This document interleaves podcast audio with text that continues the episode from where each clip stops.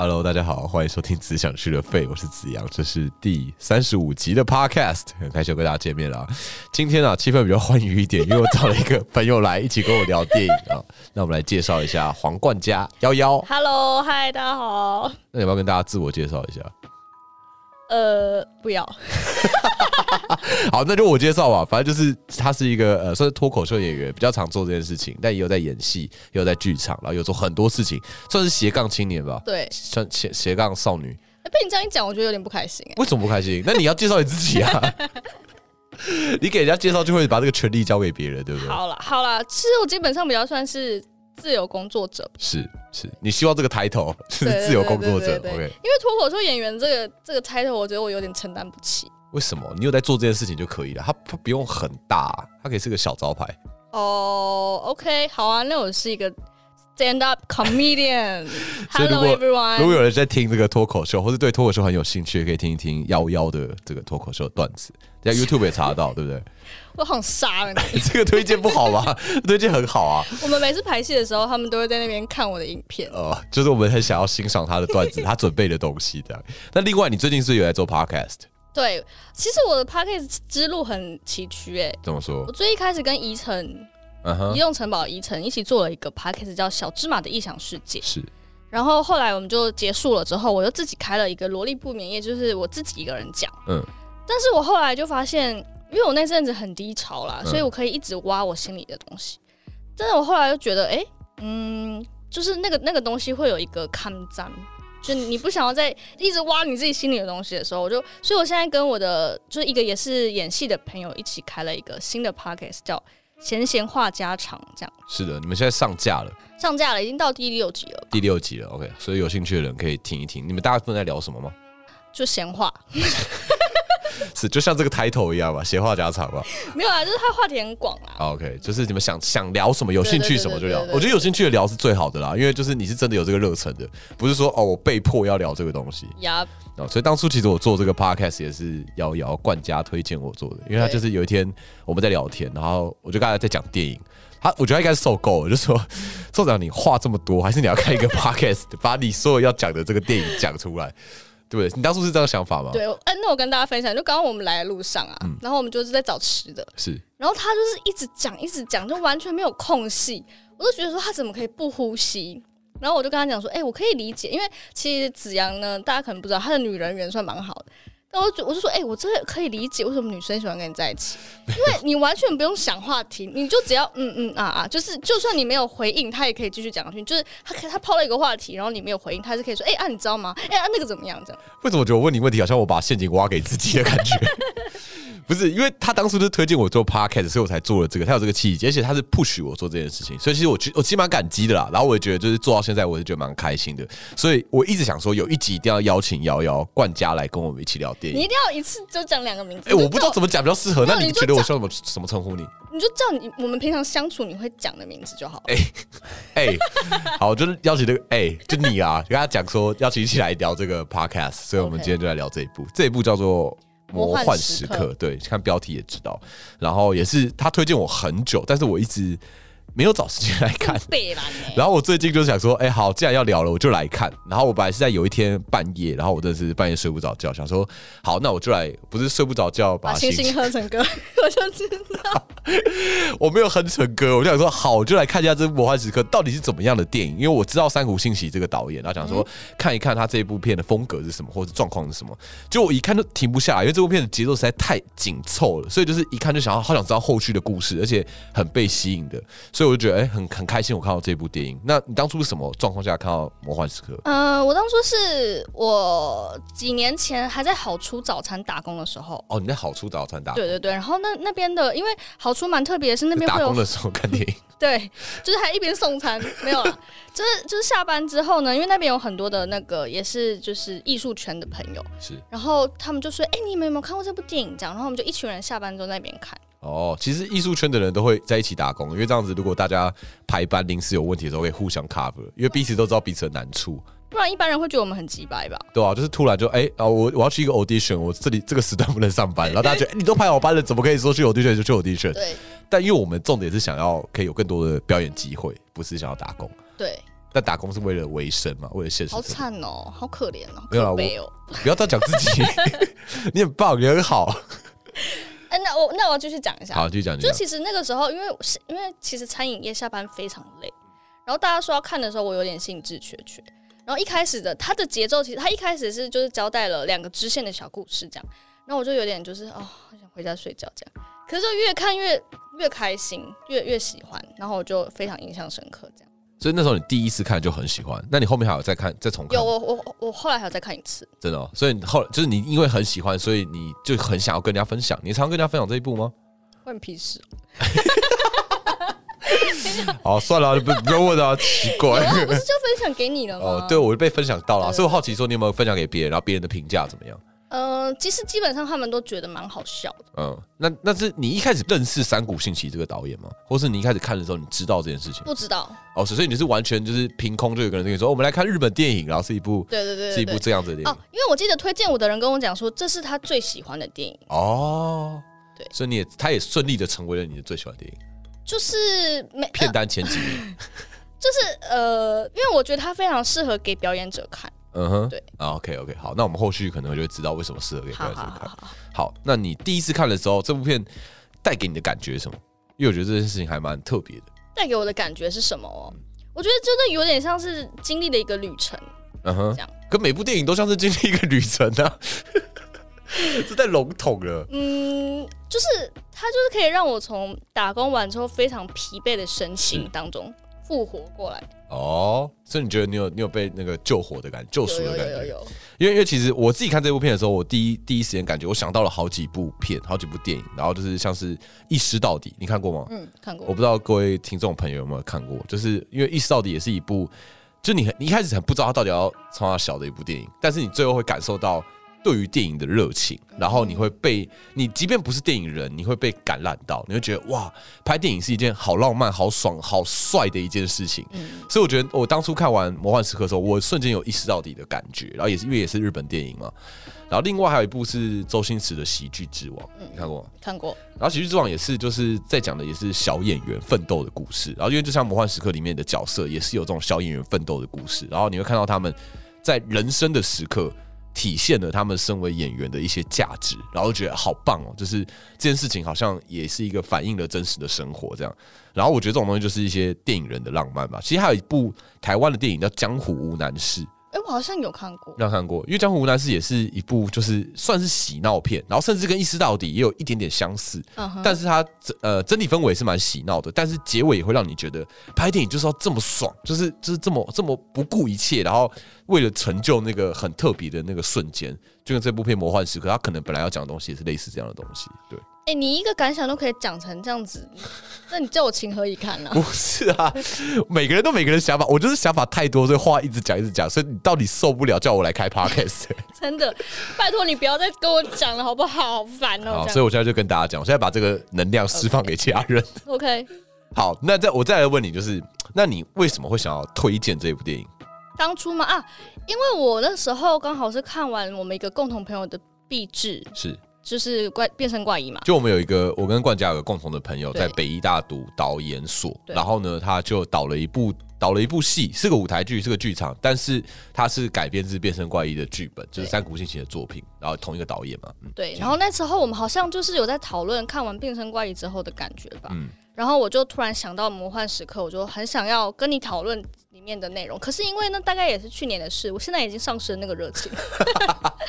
你是你在讽刺说你去年推荐我，到现在才在讨论这一部。Yeah, you are so smart。呃呀呀，好，没关系，但是没关系啊，就是遇到就不嫌晚嘛。就我觉得哎、很好看的电影，我现在看也觉得很棒。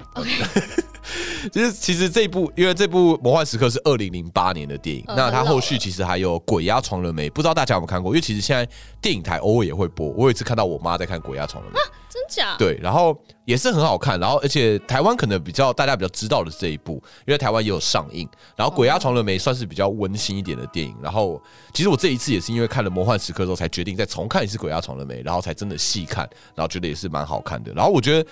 我自己觉得三谷信杰的作品就是那些角色都是，其实他们说是喜剧，但他们不是刻意搞笑，嗯就他们都是非常 严肃看待他们在做的事情对，而且超认真，认真到你觉得很好笑。对，所以这些事情很重要，就是他们都是很正经八百的，然后就是做这件事情，但整体氛围就是这么好笑，所以可能是我们可能会笑那些呃很傻的人，我们在看的过程中会觉得啊，这些人怎么那么智障、那么白痴、那么傻，但看完之后我们会反思自己为什么我们不这么认真，我们会认真看看会不会其实会得到不一样的结果之类的这种感啊，我没有这样的反思、可是我就有嘛。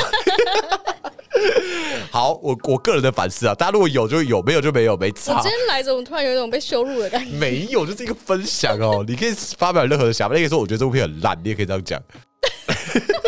我是推荐你了呗。是是是是，好好好。那那那你推荐给我，那如果你要推荐给别人看，就是你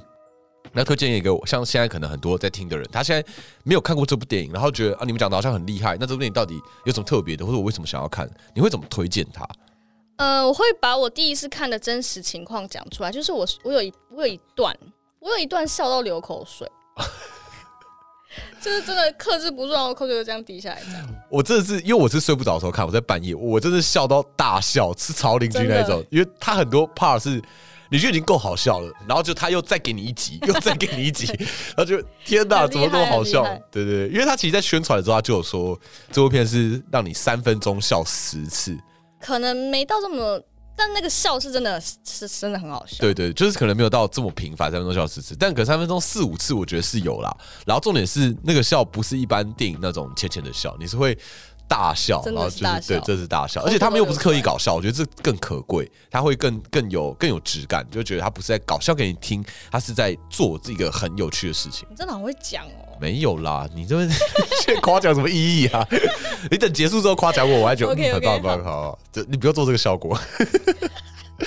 好，所以而且哎，重点是，其实你会过程当中，三国信息的电影，我觉得你会很有同感这些角色，你会很认同这些角色，你会像比如说《魔幻时刻》这一部，我在过程当中我会替这个角色紧张，但是我很紧张之余，又会忍不住想要大笑他，就你会担心说啊，完蛋了，事情被阿康怎么办？然后你会担心说，这事情如果一旦一旦被阿康之后，后面的后续的结果很严重、很可怕，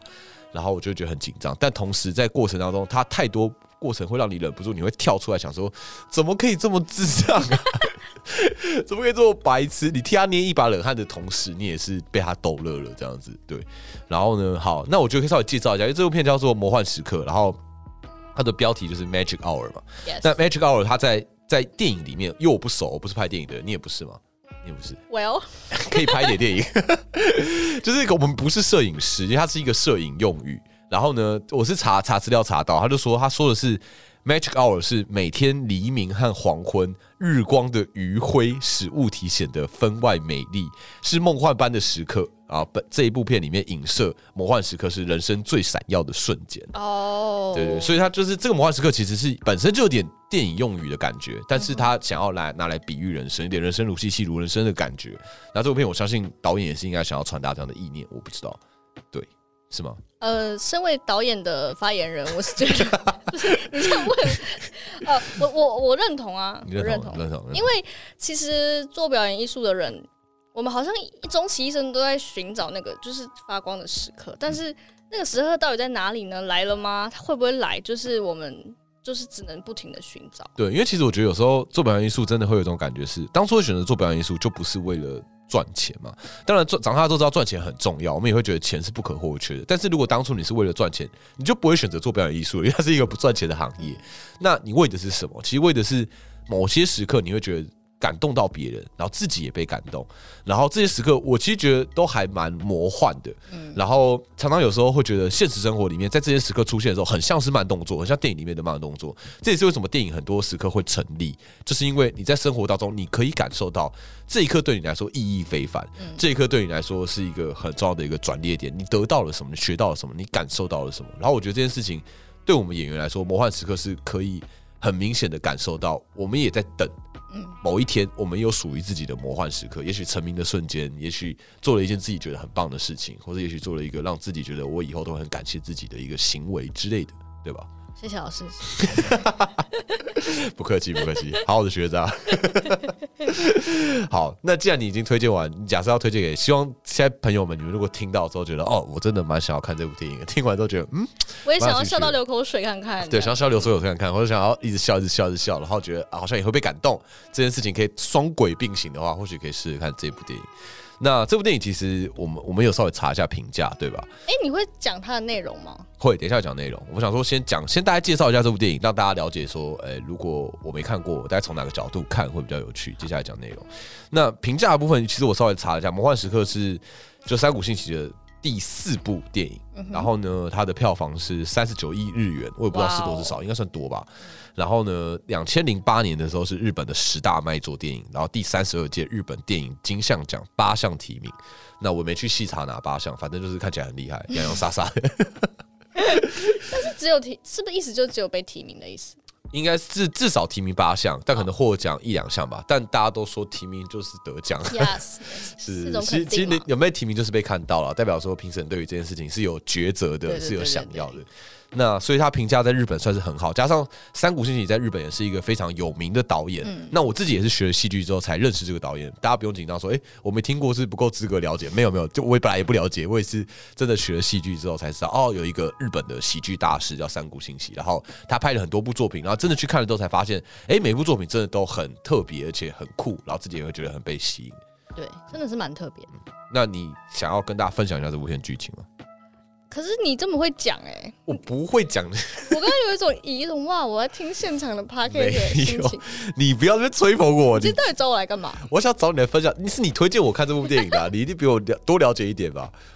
嗯、那要不然这样好了，你讲你你你你讲一次剧情，然后我在旁边吐槽，这样。好，呃，我觉得那也是 OK。好好好好，那我因为我就是大概稍微想说可以讲一下剧情。好，我觉得剧情先介介绍。我觉得这个角色，我在想他的翻译本身就有在搞笑，因为他那个主角叫做背后灯。哈，就那个主角，他好，反正主角是一个小混混，然后他是大哥的小弟，然后他叫哦，做七木富聪演的那个吗？对，青木富聪演的那个角色，然后他叫他叫背后等，就是好像背后等的意思，就是 这个小弟在背后等，哦所以我觉得好像翻译本身就有在搞笑，他就叫背后等。好，那这个背后等他是一个小混混，然后他就是搞上了一个大哥的女人啊，然后呢，因为这个大哥就是很生气，所以就要杀掉他，跟杀掉他的女人。一起杀掉我。叫他女人好吗？反正就是 哎、我现在有点不舒服、哦。大哥的，女人。我有点不舒服。加大哥的可以吗？不行，不行，不行一一个女性好。因为这部片女性角色好像没有到很多，两个吧两个对，没有到很多。好，另外一个是林濑瑶演的，对对对对好对然后呢还很年轻的时候。对，年轻的时候，好，反正一个小混混搞上了一个大哥的女人，所以就是大哥就要杀了他啊。？你没有改你的用词。那你告诉我怎么用代名词？好啦，那就一个小混混搞上大哥的女人吧。谢谢你的同意，我不要让现场的女性感觉到不舒服哦。一个小混混搞上了一个大哥的女人，然后大哥就要杀了他，然后杀了这个小混混嘛。然后小混混在被绑的当中，他得知到大哥一直想要找一个杀手，叫做德拉，传说中的传说中啥德拉附件这样。所以他在被被绑了，他们他们要杀他的时候很有趣，他们杀他是在他脚灌水泥，我不知道要干嘛，是把是让他跑不掉啊，就跑不掉然后丢到海里吧。哦，就像变消波怪这样子对啊对啊。对啊对啊，哦，原来如此这。好像是黑道惯用的伎俩哦，，就是帮你灌水泥嘛就。你就找不到，因为海那么大。哦，原来如此哦，我真的学会一个杀人的技巧。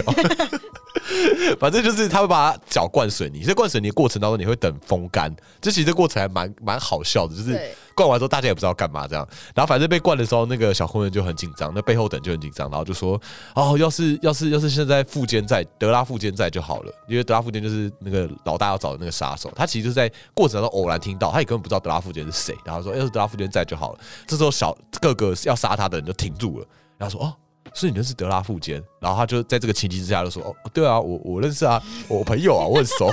德拉富坚是我朋友这样子。”然后所以呢，就老大就把他召唤过去，就说：“哦，背后等，所以你认识德拉富坚啊？那不然这样子，你如果可以找到德拉富坚来，那你跟我的女人 你们两个有活命啊、你们就可以离开放你一马，放你们一马，放离开这样子。”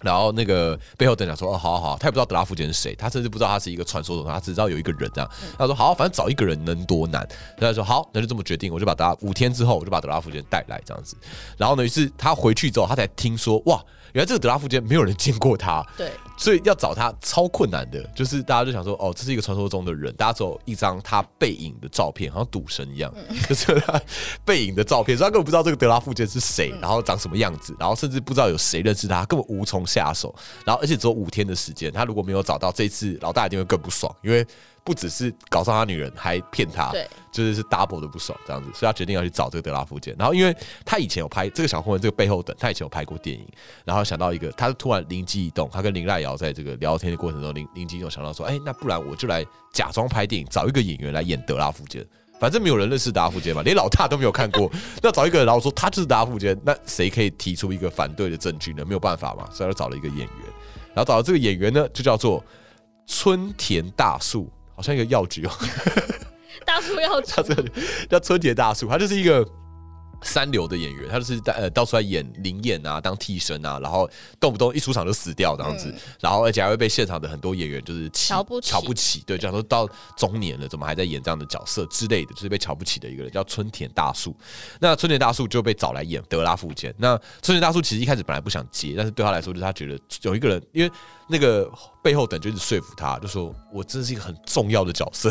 这角色影响很大，什么之类，就一直说服他，所以后来就是叫叫他，他就成功的来演德拉福坚，而且他也跟他讲说这是北野武的风格。哦，对对对，过程里面他就说，那那你可以给我剧本嘛？他说哦，这没有剧本，我们是北野武的风格。然后然后然后那个春田大叔就想说，哦哇，是这么厉害的风格哦，好酷哦，就所以我可以演到这样的作品，导演这么信任我，所以他更觉得被重视了这样子。然后总之过程当中，他真的被。带回去，然后，然后他就说服老大说，这个就是德拉福坚这样。然后春田大树其实还蛮可爱的，他就是一个很、很、很、很自，不能说很自以为，很想要成功的演员，所以准备了很多小道具或、很多东西，然后很想在电影里面发挥出用途。但他不知道这是真实世界，但他这些道士也发出发挥用途了，所以反而让那个。老大有一点觉得这个人好像猜不透，这个人好像永远都可以化险为夷，好像蛮厉害的。开始觉得他好像真的是德拉富杰的，然后老大身边的这些小弟也越来越信服他，想说哦，这个人真的有两把刷子。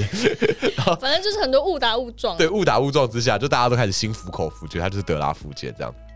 然后趁着大家注意力转移到德拉附近的时候，这个大哥的女人就想要带着背后等，他们两个想要私奔，想要离开。趁大家就注意力都在这个 这个人到底是不是德拉附近的时候，他们想说要离开。但是同时呢，这个春田大树他也得到了一个一个一个一个一个命令，一个指令，就老大叫他去杀一个会计师这样。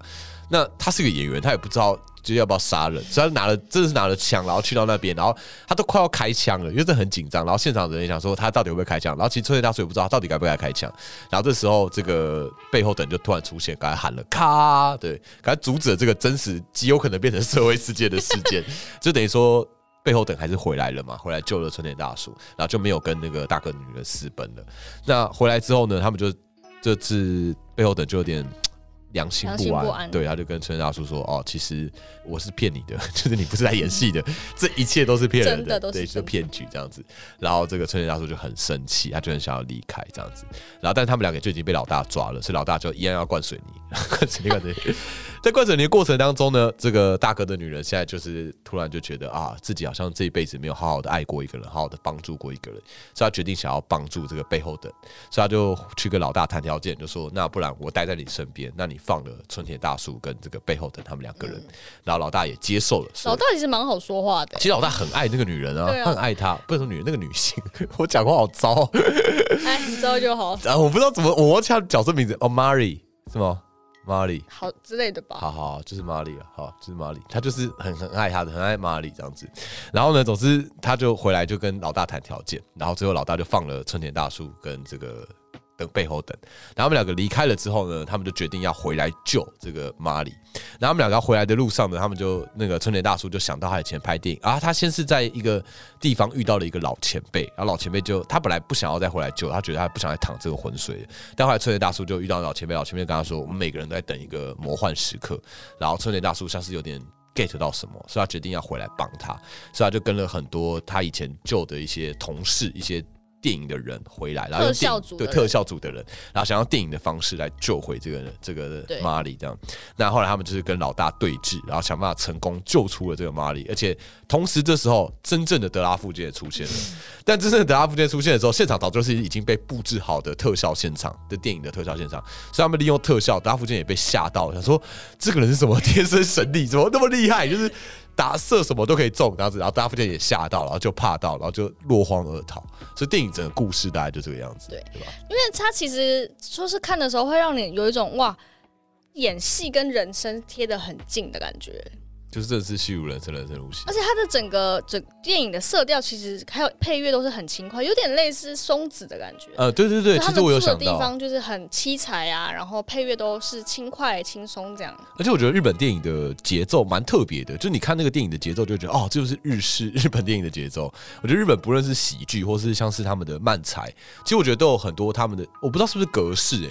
但可能像是他们既有的一个互动的方式，然后那个方式会让你觉得很微妙。你如果是欧洲人做，好像就没有那么适合；嗯美国人做没有那么适合；台湾人做可能也没那么适合。不知道，大家要学习他们的东西，但他们东西就是蛮特别的，而且独树一格。然后像日本人做很 work，然后很有趣，不管是他们的语言或是他们的文化造成的结果。所以我觉得这件事情，光是从他们电影就看得出来，他们的风格和节奏是很特别的，这样子。对啊，你真的很会讲哦，没有我自己的感觉，我在那边。哎、要进来，你要讲点什么啊？对不对？你要说什么？很棒。棒。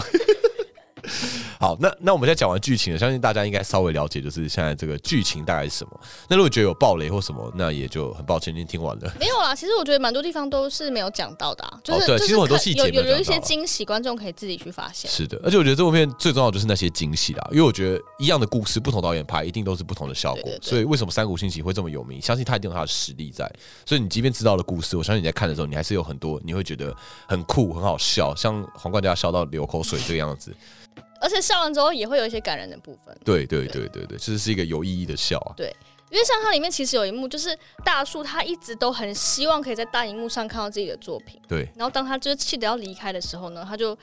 他就为了要捡一块他的破布，他就回到了那个地方，然后他就看到，哎、他在那个医院要去枪杀会计的片段，竟然被误打误撞的放在大荧幕上，嗯，然后他就感动的这样流下眼泪，对，然后我就觉得哇，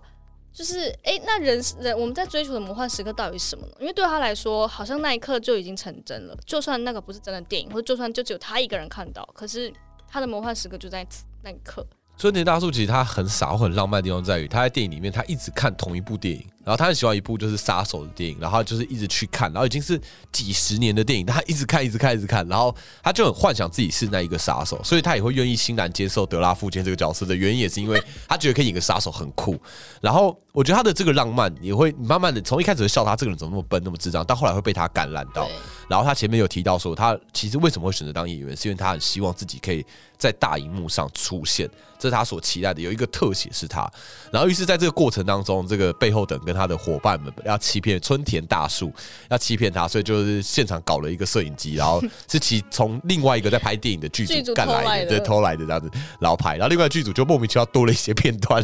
就是诶，这个人到底是谁？这样？所以他们就去电影院放，啊，电影院放的时候刚好遇到春田大树在里面捡他的那块破布，然后他在里面就躲起来，怕被人家发现，同时他看到了自己在大荧幕上，然后他就觉得哇，这是他一生当中梦寐以求的对，一个时刻，对此刻。对，然后就觉得背后的好像虽然骗他了，但好像某种程度上也履行了他的承诺，让他在大荧幕上出现，对，所以让他更放下这个心结，愿意去试着去帮助背后。我还有一个很印象深刻的就是，他不是一直重复看同一部老电影嘛？对，然后他后来真的有遇到那个演老电影的对杀手对，对然后那个杀手已经很老了，然后还来，就是好像也是来演戏吧。对，然后就跟他讲说：“哎、其实我到了现在上场前都还会抖，很紧张这样。然后我就觉得哇，好真实哦。对，其实我我觉得可以分享是我们作为剧场演员，我自己上台前我也都还会紧张。对啊，我相信就算再有经验的，我不知道，也许刘德华，我不相信他会不紧张。我觉得他应该多多少少也还是有他担心。如果他重视这个工作，你小心哦，刘德华的秘书可能会发纯正信函给我。期待，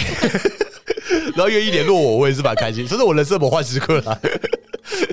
好，如果就我相信，做再大的明星，他只要是对于这份工作是有心的，他其实一定都会紧张。所以所以我们在看那些很功成名就、很厉害的人的时候，我们可能只是看他很看起来很简单的时刻，但或许对他来说，他是准备了多久，我们都不知道。那电影里面那个魔幻时刻，就是他他遇到了那个演那个杀手的那个老演员嘛，他已经老了，他已经经过几十年，所以也老了。但他虽然已经老了，但他还在演戏，而且演的好像不是一个很重要的角色，边边角的角色，就是一个老人。他可能这一生只有那一部杀手的代表作，然后。因为其实，在在我前面有讲到，魔幻时刻在摄影里面的用语是早上跟晚上交接的那个黄昏的时候，天上很多的色彩，那就是很闪耀的魔幻时刻。然后那个那个老演员就跟他说：“我经历过魔幻时刻，然后我现在等下一个魔幻时刻，而且一定会来，因为经历了今天的魔幻时刻，还有明天还有一个魔幻时刻。所以他等下告诉他说，这个魔幻时刻随时都可能发生，你要做好准备，然后你也要随时，我们也许就是为了这样的魔幻时刻而活的。我觉得尤其对演员来说，可能有更。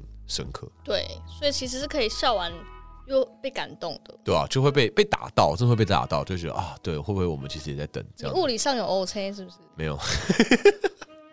有这么在意是？你是物理学家，就这个打到这个用词不对，文学家对对。所以，所以他我喜欢他不不不单单只是他好笑了，我觉得剧情其实也。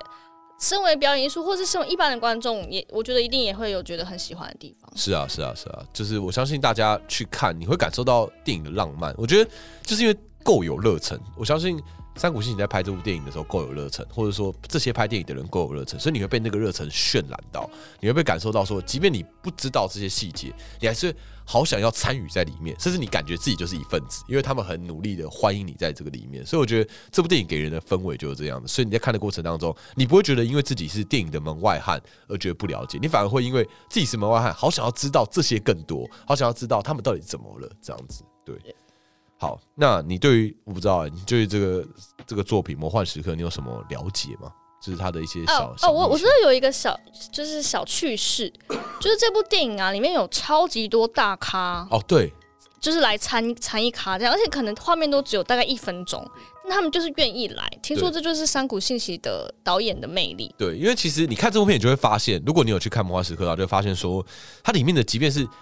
出场一景的小配角，你也会记得他，你会觉得很好笑。像我印象很深刻，那个旅馆的那个老板娘，嗯，他每次出场就是讲两句话，而已，然后就会觉得这个人很像那个樱桃小丸子里面的野口，就是在背后讲一些吐槽的话，然后 咳咳咳咳咳这样离开，然后觉得这这个角色很特别。但即便他台词很少，出现的场景很少，但你还是会记得他。然后就是三谷信节的电影。呃，我看到网络上在讲，就是说这是他很厉害的地方，就是他可以让配角也会被看到，因为这些配角都很有独树一格，很有自己的魅力，所以很多很大牌的演员，即便他已经档期相撞了，没有办法拍他的电影，他也是愿意在里面嘎一个小不拉几的角色，因为他们知道这会被看到。那我那时候去看维基的那个就是演员表，说哇，这个人有演啊，这个人有演在哪里，在哪里？这样还会特地倒回去。我就有发现相取圣武有演，对啊，然后我觉得超酷，相取圣武居然有演，他演什么？然后才发现他里面演一景就是一个街头艺人，在弹吉他，一下下完全没有重点根本不在他，但是他在旁边弹吉他，然后他愿意，他愿意，而且而且其实蛮好笑，就是你会觉得那角色很好笑，但你不知道那是相取圣武，然后等到离开之后，哦，原来那一个是他哦。所以我觉得这就是很酷的地方，他会让这个角色被看到，然后让这个演员觉得他做这个角色是是有用的，是 work 的。也算是看这部电影的小彩蛋了，就是你可以去找一下，说，哎，那这些人在哪里？对，其实不只是魔幻时刻，相信大家如果有机会的话，可以去看山谷信息其他部电影，其他部电影它也都是有很多大明星参与在其中。我觉得这就是山谷信息电影的一些彩蛋吧，就可能像 Marvel 就会讲一些剧情的彩蛋，山谷信息就是一些明星的彩蛋，我觉得这还蛮酷的。对哦，然后我看这部电影的时候，还有感觉到，因为他的。他的喜剧风格，其实我觉得跟小丑表演有一点像，就是小丑表演就是你要很，就是就算你知道指令很白痴，就是你知道观众会觉得很白痴，可是你就是要很认真做那件事情，观众才会被你感动，才会跟你在一起。嗯，就跟魔幻时刻其实很像，就像你看那个小混混，他想要找一个电影的灵眼来演，就听了就觉得怎么可能成功，超荒谬的，可是他就非常认真，对，然后就是每一个角色都。很认真在做，大家觉得哦，怎么那么白痴的事情？就是你一开始是会笑他傻，想说这个人怎么有这么笨的 idea，但是他却坚持做这个 idea，而且他想办法把这个 idea 做好。对，然后你会被他说服，你会觉得其实 idea 好像也没那么笨，好像也蛮好的。而他也确实用了这么笨的 idea，但是他做好了万全的准备，然后达成了确切的一个他要的目标。所以整件事情你反而会觉得，哎。好笑之余，你也会被他说服嘛？会觉得对，有点感动，有点感动。对，就是小丑表演是这样，就是要一直做一些好像很蠢，但其实你很相信这件事情。哎，你这是你对小丑的看法是不是？哦，不好意思，因为大家因为我们两个都有上一些小丑表演的课程，大家知道我们怎么认识的？对，我们当初是小丑医生认识的，对，我们是 audition，而且我们在 audition 那一天就是同一题，就是我们同一梯去哦。然后他呢，我要大爆料，他的 audition 的自备表演就是他上去唱任贤齐的《对面的女孩看过来》，然后他还就是在那边拍 MV。而且我清唱，你为什么都想要清唱？因为我本来想要弹什么乌克丽丽或吉他，但我真的不会。然后我在前一个礼拜想要练，练不起来。然后我说好，反正我没上就没上，我就来试一次清唱。所以大家可以想象那个那边就是你你在拍 MV 对不对？你想象自己在拍，我就是有安排一些走位，然后大家可以想象有多尴尬，就是有一个人在清唱对面的女孩看过来，然后在三分钟，然后一直在唱歌和走位，然后觉得自己很帅这样，然后所有人都觉得 What the fuck，这个人在干嘛？然后最尴尬的事情是我那天也自弹自唱，对面的女孩看过来，我们就完全表演就是撞了。对，那天其实有很多个甄选者，有几十个，但我们两个刚好都又准备了一样的才艺表演，对而，且我们后来都上，还是只是他们喜欢这首歌。有可能，有可能。没有，重点是黄冠佳有准备，你有准备乌克丽丽对那时候，对他有弹，因为我那时候真的是没有，我真的是就是清唱。那我现在想起来，突然觉得心情蛮差的耶，很好吧练了老半天，我你才是认真的人啊清唱那边你就上了，但反正无论如何，我们就是在小丑医生认对。然后我们因为那个培训其实很密集，然后呃，怎么说呢？其实有点感觉是战友吧，因为那时候每天都面对很密集的课程，然后你你你要一直上台修正，然后被审视，然后再往前进，这样。就那个过程会让就是一起甄选的人就觉得，哎、感情好像变得蛮亲密的。而且因为常常会有跟 partner 合作的时候，所以你就必须要彼此要有默契，然后要愿意放下那些心防啦，就是彼此都要愿意沟通，然后才能够成就一个 piece。这我觉得也是表演艺术蛮重要的事情，就是我们其实大部分时间都还蛮真诚的，因为我们必须要这样子才知道互相有什么缺点，要互相帮忙、互相 cover。我们不会去演，我觉得更多时候我们反而比较不会去掩饰自己的缺点，因为你一旦掩饰了缺点，上台露出缺点的是你。所以你必须要告诉对方，让对方知道你的缺点在哪里，然后互相彼此帮对方 cover。但是小丑我觉得很难的地方是，他就是要展现你的缺点，是，但是其实你你要达到那个境界，是先需要跨过一个坎的，因为因为大家都是表演艺术者嘛，或是大家身为就是人活在世界上会有很多的包袱跟想象预设，所以你要完完全全在一群人面前大方或者自在的展露自己的缺点，其实是非常困难。就真的是要把自尊心先放旁边，对对对 先先放着，然后再上去表演这样子。对，所以反正那阵子就是我跟子阳就变得蛮熟的。对对对，也是因为那样子才就是开始变成好朋友了，可以多聊，可以多讲啊，，好朋友 不要这么情绪勒索。是 啊是啊，是好朋友。好，那我们接下来就来讲，因为我其实想要分享的是关于北野武，因为你们有提到北野武的这个拍摄风格，然后我觉得北野武是一个，因为我自己在看这部电影的时候，我其实很早就知道北野武，我到现在也还没有看过他的电影，但是我看到很多关于北野武的形容和一些介绍，然后那时候我就有看到，其实。大家知道我第一集不是有聊同学麦纳斯嘛？然后同学麦纳斯的导演，像大福普拉斯的导演就是黄信尧嘛。黄信尧就有提过，他非常喜欢北野武的电影。然后他在《同学麦纳斯》里面纳豆那个角色，就是从《性爱狂想曲》就北野武的一部作品当中灵感而来。就是《性爱狂想曲》在讲的，好像就是有一个我也没看过，但是我稍微看过介绍，就是很好像是有一个人，然后他就是很想要认识女生，想要打炮，但是他就又做了一些很智障的事情，他就想要他买车子，为了想要找女生，然后发现这些女生都不喜欢他，他看到隔壁的在开敞篷车有载女生，他想要买敞篷车，所以他就把他爸爸的身上的肾还是什么卖掉，然后就是他爸爸的医药医药费还是什么的，然后就拿来买了敞篷车，就后来爸爸就病逝，但买了敞篷车他只买得起一天，他是一个二手的敞篷车，就就坏掉了，然后反正就这个整个故事是一个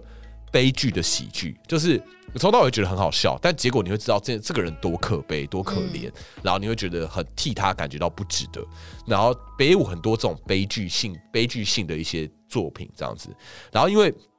为什么在这部《魔幻时刻》里面，就是那个背后等刚刚说这北野武的风格？因为北野武很喜欢放长镜头，他喜欢就是镜头放着不动，然后让演员用很慢、很细微、很日常生活、很琐碎的事情去凸显他们在做的事情。然后北野武曾经说过，就是他就是在水桶里面放入一群小蝌蚪，然后随后在水桶里面看着蝌蚪游动，然后他就说。导演就是把蝌蚪放入水桶的人，然后剧中的人物就是被冷酷展示的小蝌蚪。然后北武也认为这种窥探，其实有些时候我们看电影蛮喜欢看那种窥视、偷窥，或是为什么会有人会有偷窥欲？我在想，偷窥其实是有某一种程度的快感，就你会觉得，哎，好像在别人没有发现你的状况下，你看到了别人不想让你知道的事情，所以会有一种莫名的、莫名的开心的感觉。然后北武也认为这种窥探其实是很无用又很悲哀的。然后就有提到说，观众只能在静止的，然后在沉闷的又不变焦的视角下，看着主角逐渐走向悲剧的结局，是很无力而且很难过的。然后北武其实很喜欢凸显这样的事情，虽然喜欢用很长的镜头，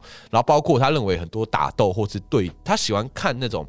他喜欢长时间的对峙胜过打斗。他觉得打斗就是一瞬间的，但是那个对峙两个人的张力才真的是这会会建立起来的。因为真的打斗戏就结束了。对，打斗戏可能就在看动作帅不帅，然后利不利落，拍起来就是画面干不干净。但如果是对峙戏的话，你会感受到两个演员真实的情绪在互相的张力的拉扯。所以这北野武他喜欢的东西，所以像像前面背后等在讲说，都是北野武风格，其实都是用北野武风格在说服那个春田大树嘛。北野武曾经讲过一句话，他说：“我搞不懂为什么大家觉得艺术是美丽的结晶。”他说：“对我来说呢，艺术是脓，是社会生病了然后流出来的东西。嗯，就是可以蛮蛮可以呼应他的作品。对，所以其实我我某种程度上，其实我知道，呃，我也有看过上前面提到三谷幸喜，他其实是也很喜欢聊小人物，但三谷幸喜的立场是乐观的，他觉得小人物也会有快乐的时候，也会有值得开心的时候。他认为每一个人都有。”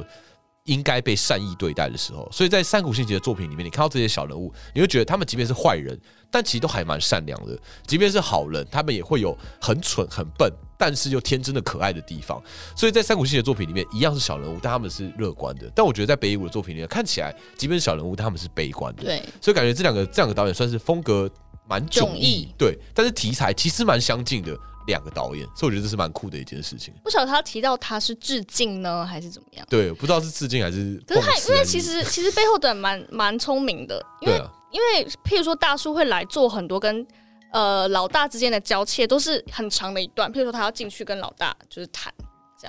因为他说是北野武风格，所以长镜头嘛，所以他就可以继续，然后做了很多事情。对他想说都会被拍到，但其实根本就没有摄影机在拍，所以就做了很多事情，想说背后的一定在很远的地方用长镜头来拍他，就就都没有，但还是被说服了。那段真的很好笑，大家可以去看一下。对，然后就是因为旁边的小喽啰还把窗户关起来，然后那个春田当时想说不行，窗户关起来就拍不到我了，然后旁边就把窗户打开，他就很，反正就超好笑。对，大家真的可以去看一下。好，那所以我其实最后只是本来想要问的是，那你觉得就是魔幻。时刻这部片有想要传达什么，或是你从这部片里面觉得得到了什么？呃，我觉得最让我觉得疗愈的地方，就是他其实让你知道的，就是每一个人都有他自己的魔幻时刻。嗯，春田大树来，然后他可能好，他就是白忙了一场，他最后发现自己被骗了，白忙一场。可是他确实有作品被留下来，他确实是得到了他的魔幻时刻，尽管那个对别人来说可能不是。所以就是。这就是这也是一个提醒自己啊，就是你不用拿别人的魔幻时刻来要求自己，你你你会有你自己的魔幻时刻。对啊，而且你要相信你的这些努力都是会成功的。春天大树努力了那么久，他。不知道这个就是他的魔幻时刻，等到他发现说哦，原来这就是我的魔幻时刻。所以很多时候，或许我不知道魔幻时刻可能在你没有预期的状况下发生了，那你就好好的把握它。然后每一个人也一定都会在你人生当中有一个真正有意义的 moment，那个时刻可能真的会慢动作，真的很魔幻，然后会是你一辈子。你遇过了吗？我觉得搞不好在生命结束前都不能够决定说哪一个是魔幻时刻，对吧？因为搞不好后面有更大的魔幻时刻，搞不好下一个魔幻时刻。但我觉得一定会有，我觉得在表演的时候经历了很多魔幻时刻，很多时候表演演完的瞬间谢幕的时候，或是看着观众满意的感觉的时候，我觉得那是我的魔幻时刻。我会很开心看到，或是甚至演完戏之后，观众来私讯你，跟你说：“哎，我觉得你演的很好，或是我的我来看你的演出，我记得你。”光是被记得就觉得这是一个很。Appreciate 的一个一个感动这样子，所以我觉得呃，为什么会选择做做表演？对我来说也是因为我觉得魔幻时刻很重要。那即便没有做表演的人，我相信对你们来说，你们人生当中也一定有属于你们的魔幻时刻。对，只是你们什么时候会发现它？哇，这你就用这么励志的方式结尾是不是？我就想没有我我的感觉啊，可以的。虽然我今天来是觉得我没有讲到什么话啦，你可以讲一下想讲什么。这么突然吗？那你就宣传一下，你接下来有什么演出或是表演？呃，因为现在还是有疫情的关系，所以基本上比较大的演出都往后演了。然后就这样吧，没有啦。你们要宣传一下或讲一下，宣传可能就是我的 podcast 吧，因为因为可能譬如说像其他脱口秀啊，或者是那种呃剧场演出，呃，我之后会排戏啊，可是那个演出大概也是明年了。对，好，那你的 podcast 的名字再讲一次，闲闲话家常，闲闲话家常，闲闲话家常，你也不用吃螺丝不是我发音有问题，闲闲话家常。对对对对那大家如果有兴趣啊，你要把每个字什么字讲出来，闲闲就是阴影，莫代吉。对，阴影莫代吉的闲闲，然后话是讲话的话，家常就是家常菜的家常。好，那如果大家如果有兴趣想要听冠家的这个 podcast 的话，就可以去找哦，闲闲话家常。你感觉好不想帮我宣传哦。我已经很努力了。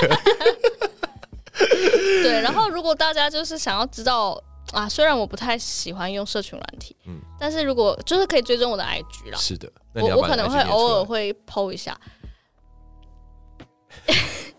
幺幺一五三 cm 哦 y a o y o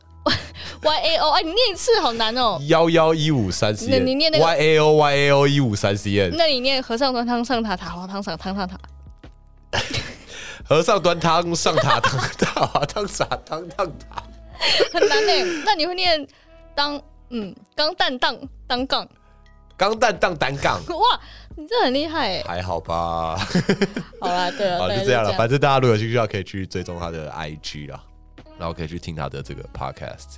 好了，那以上就是这一集的职场学费。如果喜欢这一集的内容，可以分享给你的朋友。那如果喜欢这个节目的话，也希望你也可以推荐给你的朋友，也是很棒的事情。转着笑。好那如果喜欢的话，也希望你每个礼拜都可以跟我聊个天啊。我每个礼拜晚上十点都会更新。那以上就这集内容，我们就下次见喽，拜拜